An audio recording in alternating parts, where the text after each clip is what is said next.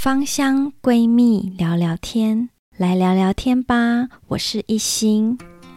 我跟佑文呢，两个人都非常的热爱芳香疗法。那我们在学习的过程中，都有蛮多的心得，喜欢跟别人分享，因此才有这个频道的诞生。期待在探索芳香生活的路上，能够与你一起走过。那目前每周四我们都会上架新的节目，邀请你追踪这个频道，跟我们一起更认识精油。今天这一集节目啊，我想要来带大家认识几支名字非常容易搞混的精油。那我相信大家在学习跟认识精油的过程，一定会遇到一个问题，就是你听到这一支精油的名字的时候，觉得诶，怎么没有听过？结果呢，上网一查它的学名啊。结果发现啊，原来就是这一支精油。那我举个例子好了，比如说呢，我在网络上呢曾经看到一支精油的名字叫做留兰香，那我就想说，诶，这个留兰香到底是一支什么样的精油呢？那只要你在 Google 上一打，没想到留兰香就是我们很熟悉气味的清健口香糖味道的绿薄荷精油。所以啊，其实中文有非常非常多的俗名，它它有各式各样的名称。那我们只能看到的时候，就是上网去查查看。那因为啊，像这种要搞清楚名字的精油大类有非常非常的多。像之前啊，幼文就有做过唇形科里面的薰衣草家族的介绍啊。我们在芳香疗法中啊，比较常用的薰衣草就有三种，这三种像是真正薰衣草啦、醒目薰衣草跟碎花薰衣草，是我们比较常用的三种薰衣草。光是要好好的知道这三种薰衣草有什么分别不一样的用途，就有一点眼花缭乱。那大家。他想要更清楚的知道他们的介绍，可以回去听幼文之前介绍的那几集。今天这一集节目，我们是要来认识马玉兰精油。那我们知道马玉兰精油啊，它其实是有甜马玉兰跟野马玉兰。那我今天呢，在节目的后面也会再介绍一下，有另外两支也有马玉兰这个名字的俗名，但它们其实是百里香的一个种类。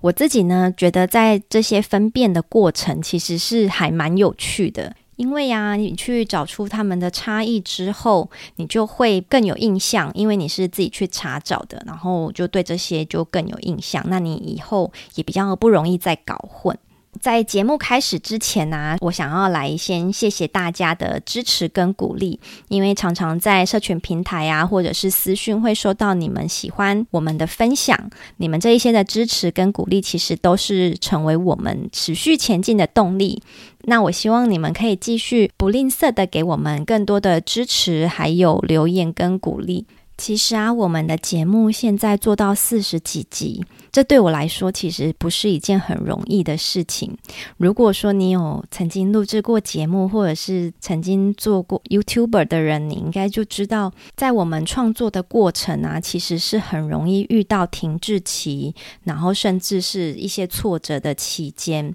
那我非常的感谢宥雯啊，因为我之前就一直问他说：“诶，我们要不要暂停一下？就是先让第一季结束之后休息一段时间，然后我们再开始。”第二季，但是宥雯呢，非常认真的希望每一个礼拜都可以持续有这样子的输出。那也因为他的鼓励，那我自己也跟着一起这样子录制节目。到现在啊，回头一看，发现天哪，我我们竟然已经录制了四十几集的节目了，真的有一种蛮开心的成就感。也希望我们录制的节目内容对你们平常在日常生活中使用精油可以有更多的应用跟帮助。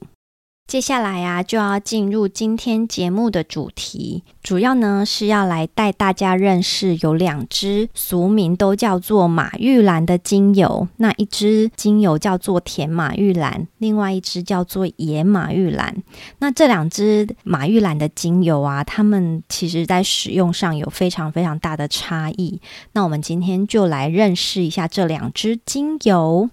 首先呢，我们先来看到甜马玉兰这一支精油。如果你平常有在看芳疗书的朋友，你应该会在书上常常看到只写马玉兰这三个字的介绍。如果书上都只写马玉兰的话，通常指的就是这一支甜马玉兰。那因为它的英文名字叫做 Marjoram，所以它的翻译名字也可能叫做墨角兰。那这些你都可以把它当做是甜马玉兰这一支精油。那如果你手上有甜马玉兰这一支精油的话，啊、呃，我非常建议你现在可以拿起来闻闻看。甜马玉兰精油它的香气呢，就如同它的名字一样。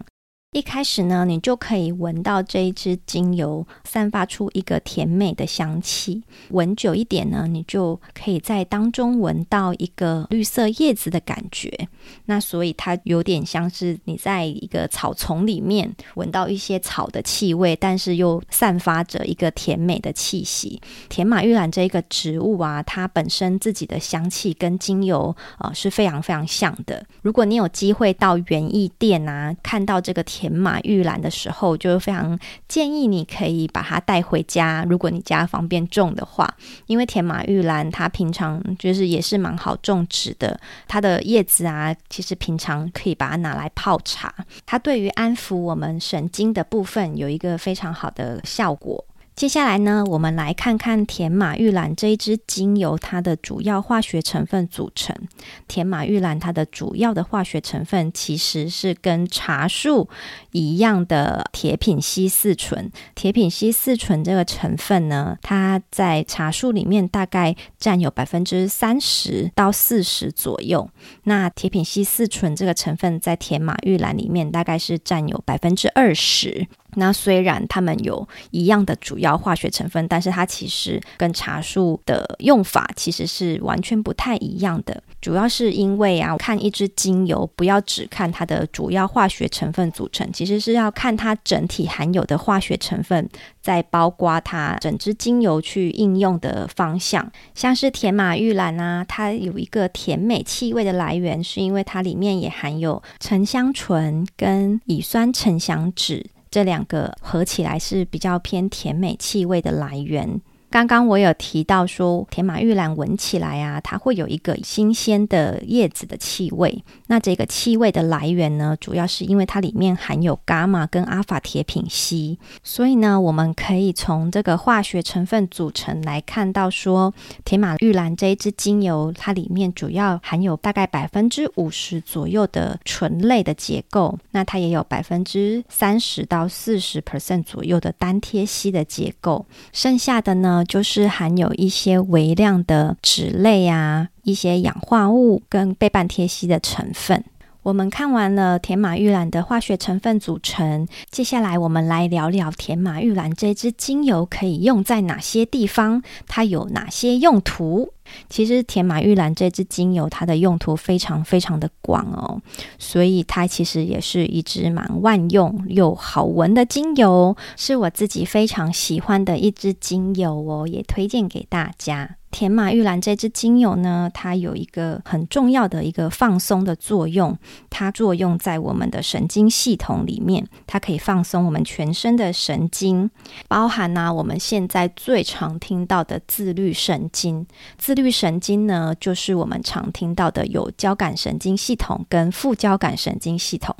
交感神经系统呢，就是我们平常白天的时候在工作的时候，如果有压力呀、那我们的交感神经系统它就会比较活化，它就是可以让我们可以去处理一些压力的一个系统。如果我们到了晚上，我们的交感系统还不能好好的休息的话，那这时候我们的副交感神经系统就会没有办法活化，长期下来就比较会容易有自律神经的问题。比较轻微的话，你可能就容易睡不着，睡不好，那长期下来，其实对身体也是一个蛮大的伤害。这时候呢，就可以把这一支甜美气味的甜马玉兰拿出来，你可以用扩香的方式。那我知道大家在选择睡眠配方的精油的时候，大部分都会选择薰衣草嘛。那薰衣草加上甜马玉兰啊，它们其实是有一个呃蛮好的协同作用。像是国外就有做过一个研究，让高血压的受试者嗅吸薰衣草、跟依兰、还有甜马玉兰跟苦橙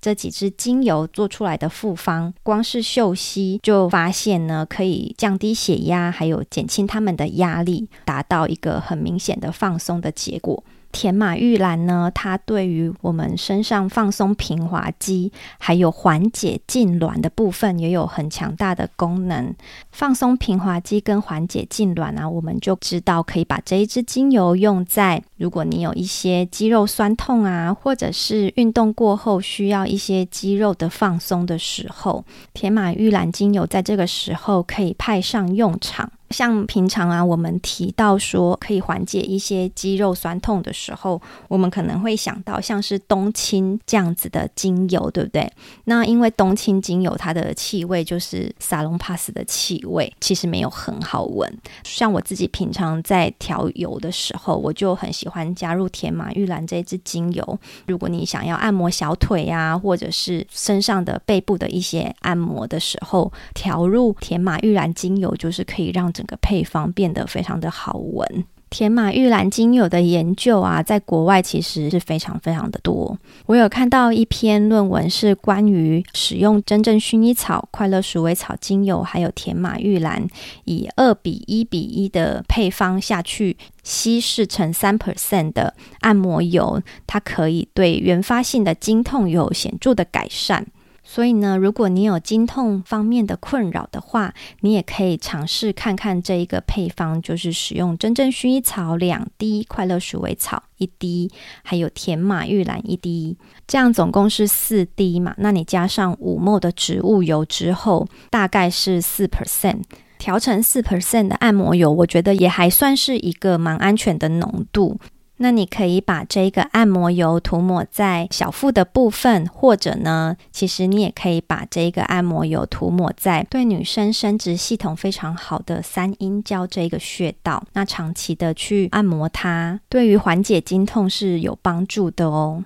接下来要来介绍另外一支，也是有马玉兰名字的精油，叫做野马玉兰精油。野马玉兰也有另外一个更多人比较熟悉的名字，叫做牛至。另外还有一个常见的名字呢，叫做奥勒冈。如果你也喜欢种植一些香草植物的话，相信你对奥勒冈应该不陌生。奥勒冈的叶子啊，其实很常拿来当做料理使用。那尤其像是披萨上面，有时候也会撒一些奥勒冈干燥的叶子粉末。那所以呢，奥勒冈这个植物也有人叫它披萨草。这个植物呢，原本是生长于地中海地区，精油主要的产地呢，会在土耳其或者是摩洛哥，还有西班牙。在我家的阳台啊，我自己也有种植一株奥勒冈。奥勒冈其实还蛮好种的，你只要在阳台有一些日照的话，然后让它排水良好，其实它活得还蛮好的。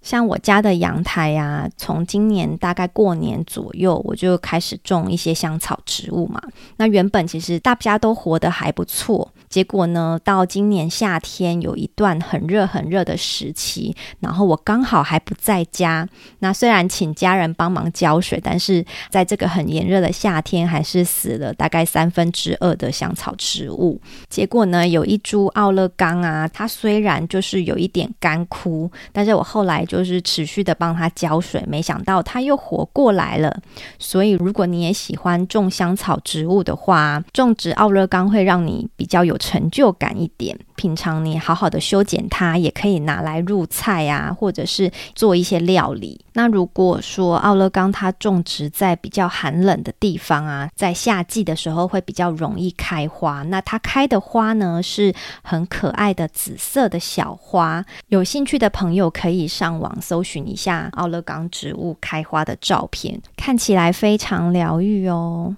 那如果你手上有野马玉兰这一支精油，可以把它滴一滴在蚊香纸上，然后拿起来闻闻看。你可以闻到它有一个刺刺辣辣的气味。那这个刺刺辣辣的气味啊，跟它真正使用在皮肤上刺刺辣辣的感觉是一样的哦。所以要注意，不要这个唇油直接碰到肌肤。我有一次啊，在闻另外一款也是分类为主的精油的时候，打开瓶盖，直接靠近瓶口去闻，那不小心呢，那个瓶口就碰到了我的鼻子，结果我的鼻子立刻。就有点红肿，然后热热痛痛的，照镜子一看啊，就立刻变成了小丑。这时候啊，当然就是要立刻赶快去处理。那如果你碰到这种分类的精油，然后立刻让皮肤开始有一点过敏的时候，要怎么样处理呢？首先呢，如果这个部位是可以清洗的话，我会建议你立刻先用肥皂去把这个精油先洗掉，先稍微的洗掉，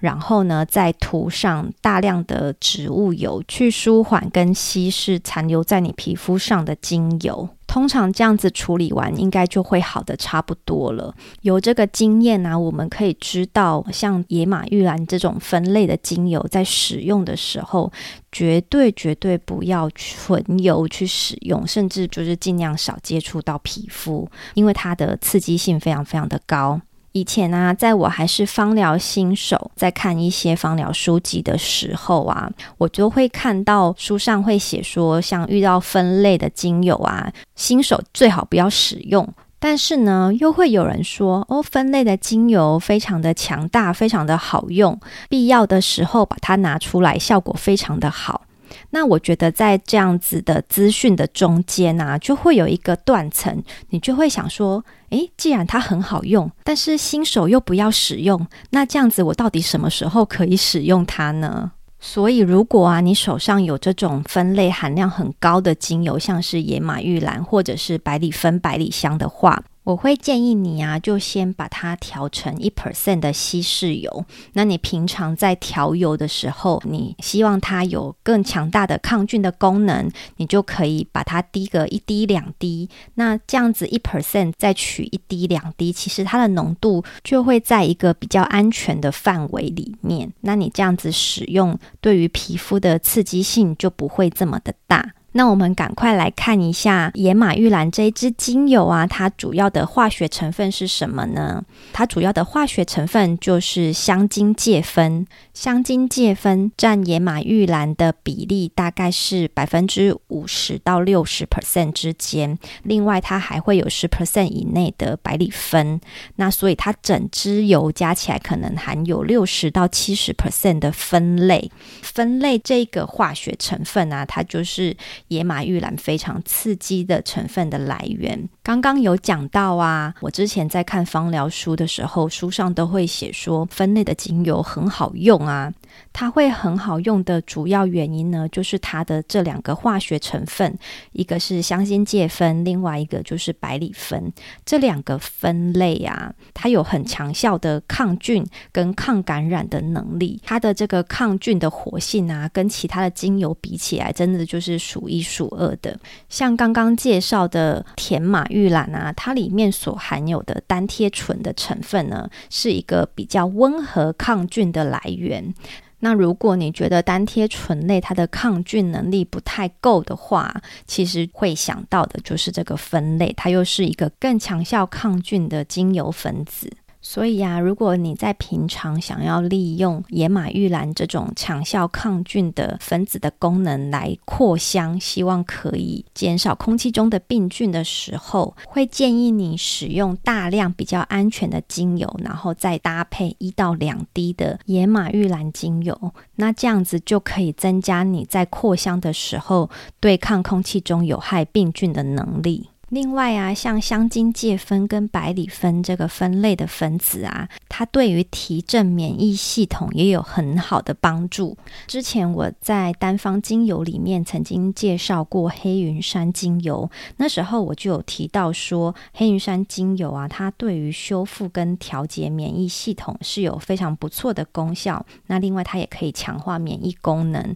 那黑云杉精油它在这个部分的作用呢，主要是来自于它。的单萜烯的成分。单萜烯这样的分子啊，对我们来说是比较安全的分子，也是比较不容易有刺激性的分子。所以说，如果你希望透过分类，然后来更多的提振你的免疫系统的话，我就会建议说，你用比较多的像这种单萜烯的精油，加上像我刚刚讲的，就是用这个稀释一 percent 的分类的精油，然后加上一两滴。就是用大量的单萜烯，然后再加上一两滴的稀释过后的分类分子。那你这样子在做身体按摩的时候，对于提振精神啊，或者是这种激励免疫系统的功能，效果会比较显著，然后也比较安全。另外呀，野马玉兰精油它也有缓解痉挛的功能，它对于缓解疼痛啊跟抗发炎都有非常好的作用。所以呢，野马玉兰精油其实它也可以加在你的酸痛按摩的配方里面，或者呢，你想要调配一支肠胃道系统的一个按摩的配方，你也可以加入野马玉兰这一支精油。那野马玉兰精油在加入这些配方里面，它就只有一个原则，就是要低剂量使用。另外啊，如果你是有怀孕的妇女啊，就建议你不要使用这一支精油。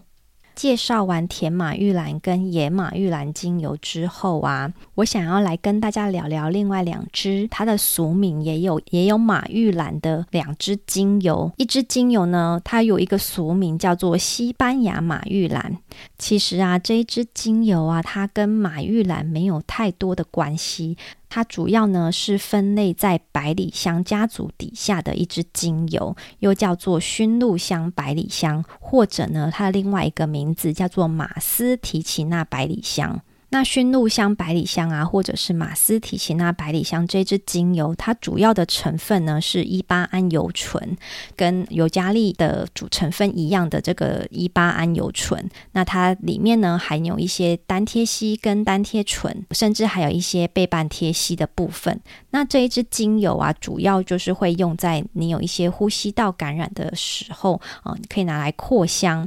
那它是一支分子比尤加利还要多元的精油，也因为呢，它含有比较多的沉香醇的成分啊，所以它其实对于呼吸道感染的时候，它会比较温和，在平常的时候也可以熏香来达到一个抗菌的作用。这一支驯鹿香百里香，它有一个俗名叫做西班牙马玉兰嘛。那我曾经在书上呢，又看到另外一支精油的俗名，竟然叫做西班牙野马玉兰。我觉得这种俗名太像的，真的会很容易让人呃误会。那这一支西班牙野马玉兰呢，它其实有一个比较通用的名字，叫做头状百里香。这一支头状百里香啊，它的主要成分跟野马玉兰其实蛮相似的，主要也是以香精芥酚为主。那香精芥酚的比例高达百分之六十到百分之七十，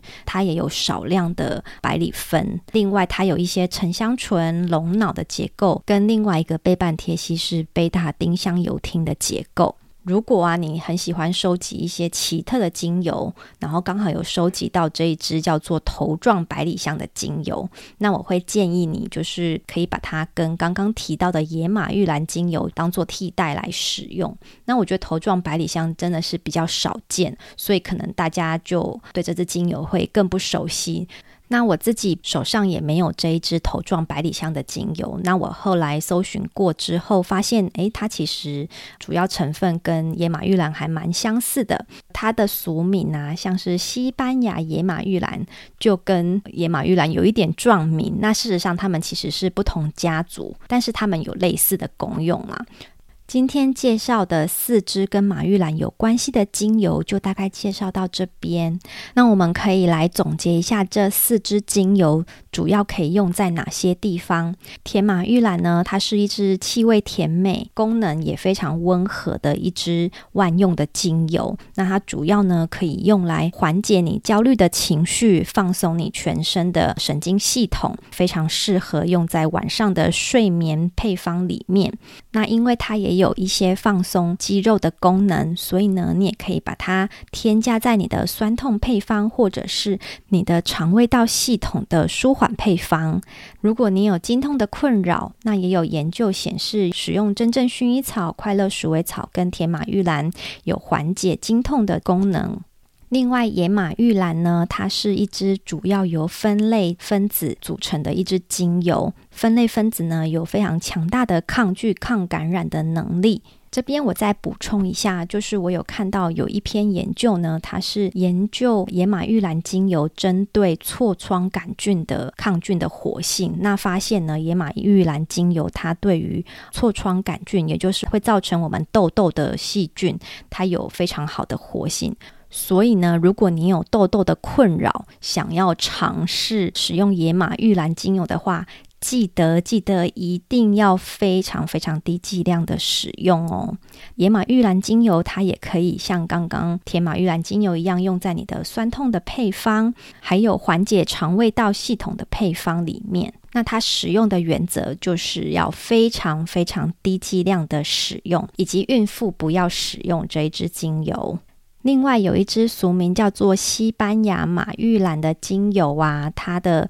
真正的名字叫做熏露香百里香。熏露香百里香主要呢是可以用在我们的呼吸系统，针对呼吸道的一些问题，它是可以比较温和处理的一支精油。另外一支俗名叫做西班牙野马玉兰的精油啊，它的中文俗名叫做头状百里香。